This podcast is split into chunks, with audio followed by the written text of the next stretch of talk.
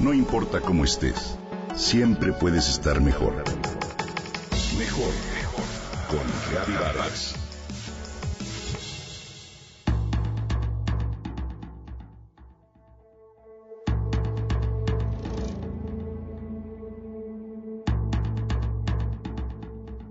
Hoy quiero hacer un llamado desesperado pero enérgico que mueva tu conciencia. No importa en qué lugar del mundo te encuentres, cuál sea tu edad, profesión o situación social. Si perteneces al gobierno, a la comunidad científica, a los pescadores, a los organizadores de la sociedad civil o al público en general. ¿Sabías que la población de vaquita marina ha disminuido hasta en un 90% en los últimos cinco años? Y no se sabe cuántos ejemplares quedan. Tal vez sean menos de 30.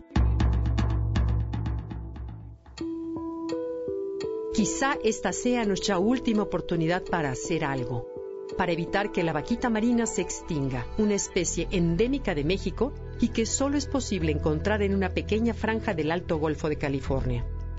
Hoy vivimos la mayor ola de pérdida biológica desde que los dinosaurios desaparecieron. Por ejemplo, ¿Conoces acaso al pájaro elefante, al tigre dientes de sable, al rinoceronte negro, al tigre de Tasmania, al oso mexicano o el delfín de Río Chino? Simplemente en los últimos 20 años, un total de 27 especies se ha declarado oficialmente extintas en el planeta. Los mexicanos ya hemos demostrado que podemos dejar de lado nuestros intereses individuales y organizarnos en un esfuerzo para ayudar a otros. En esta ocasión se trata de un llamado a abrir la conciencia de generaciones de hoy, de las futuras y de otros países para recuperar a este mamífero marino emblemático, la vaquita marina. La principal razón de la pérdida de ella son las redes de enmalle que colocan los pescadores para capturar a la totoaba, una especie de pez también en peligro de extinción, a la que se le extrae la vejiga natatoria para venderla en el mercado negro a los chinos quienes pagan miles de dólares para usarla como remedio en la medicina tradicional. En los últimos meses se ha realizado un esfuerzo importante para capturar algunas vaquitas y promover con ello su reproducción en cautiverio. A pesar de la asesoría estrecha de más de 65 expertos de nueve países distintos, los resultados no han sido exitosos. Por ello, las operaciones de captura se han suspendido definitivamente y estamos en un momento crítico para redefinir el rumbo. Es obvio que los científicos a cargo serán quienes puedan orientar atinadamente la estrategia. Sin embargo, después de muchos años y mucha experiencia en el tema, queda claro que si no se incluyen todas las aristas implicadas, las posibilidades de éxito serán pocas.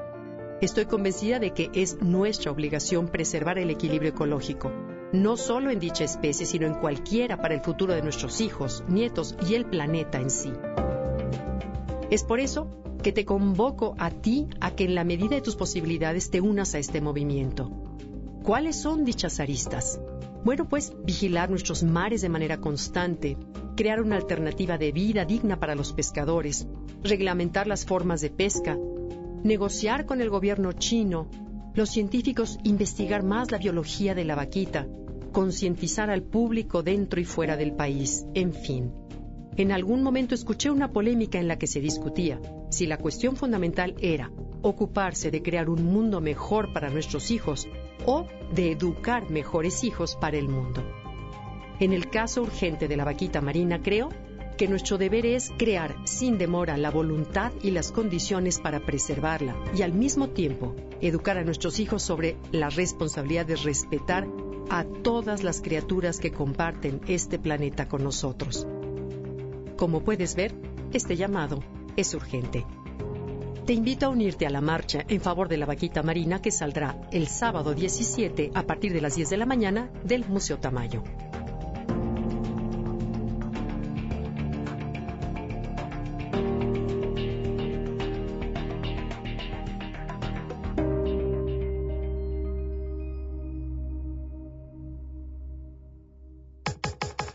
Comenta y comparte a través de Twitter.